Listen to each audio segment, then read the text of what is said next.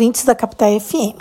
A lei que instituiu a reforma trabalhista entrou em vigência em 13 de novembro de 2017. Assim, no próximo mês completará quatro anos do início de sua aplicação. E a época de sua aprovação foi alardeado pelo governo Michel Temer por aqueles que a defendiam e por boa parte da imprensa do país que ela geraria milhões de novos empregos, aumentaria a renda dos trabalhadores e traria segurança jurídica às relações de trabalho, em especial diminuição de litígios trabalhistas. O discurso era centrado na necessidade de modernização, entre aspas, das leis trabalhistas e houve um verdadeiro atropelo em sua tramitação, tanto na Câmara quanto no Senado, sem discussões aprofundadas e sem ouvir as partes interessadas, principalmente empregadores e trabalhadores. Entretanto, passados quatro anos, nenhuma promessa se concretizou. Ao invés disso, houve uma verdadeira precarização das relações de trabalho, um desmonte das entidades sindicais que mal ou bem funcionavam como canal de diálogo entre empregados e empregadores. Houve também a sensível diminuição da média salarial dos trabalhadores e o aumento do desemprego. À época da aprovação da reforma, o Brasil amargava com mais de 13 milhões de desempregados. No primeiro semestre deste ano de 2021, ainda de acordo com o IBGE também, já contávamos com cerca de 15 milhões de pessoas em busca de um trabalho. É o maior número desde 2018, quando começou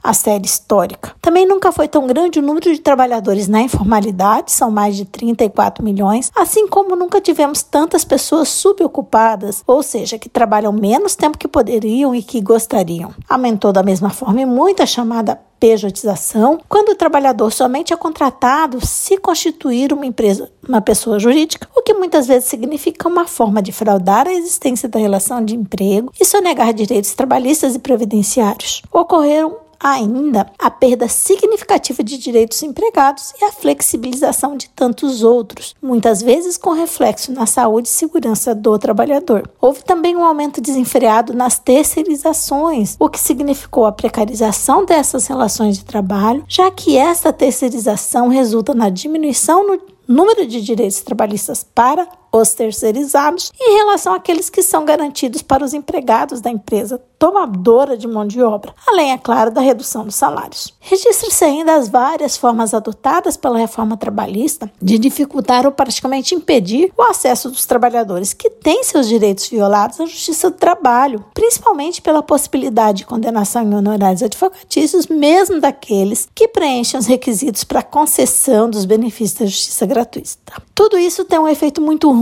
na economia de uma forma geral, pois a diminuição de empregos e renda afeta o consumo e cria a tempestade perfeita para que o mercado continue desestimulado, mais empresas fechem as portas e muitas pessoas sejam dispensadas ou empurradas para a informalidade, para a miséria e para a fome. Muito embora a pandemia da Covid-19 tenha contribuído para o desalentador cenário trabalhista que vivemos, a ela não podem ser atribuídos todos os pontos negativos mencionados, já que antes mesmo de seu início, nos anos de 2018 e 2019, vários deles já se faziam presentes e apenas se agudizaram. Importante lembrar que a negação da existência da pandemia, a demora e os desencontros por parte do poder público, em especial na, na esfera federal, na implementação de medidas para contenção dos efeitos da pandemia, ajudaram a potencializar os problemas relativos ao mercado de trabalho mencionados. Para finalizar, destacamos que diminuição de salários e de direitos, precarização das relações de trabalho, flexibilização de direitos, terceirização desmedida nunca foram e nunca serão solução para aumentos de empregos e formalização de vínculos, mas sim a existência de uma economia forte, políticas públicas bem elaboradas com estímulo à produção, tributação justa, proteção ao emprego e aumento da renda dos trabalhadores, que são ao mesmo tempo trabalhadores e consumidores que fazem girar a economia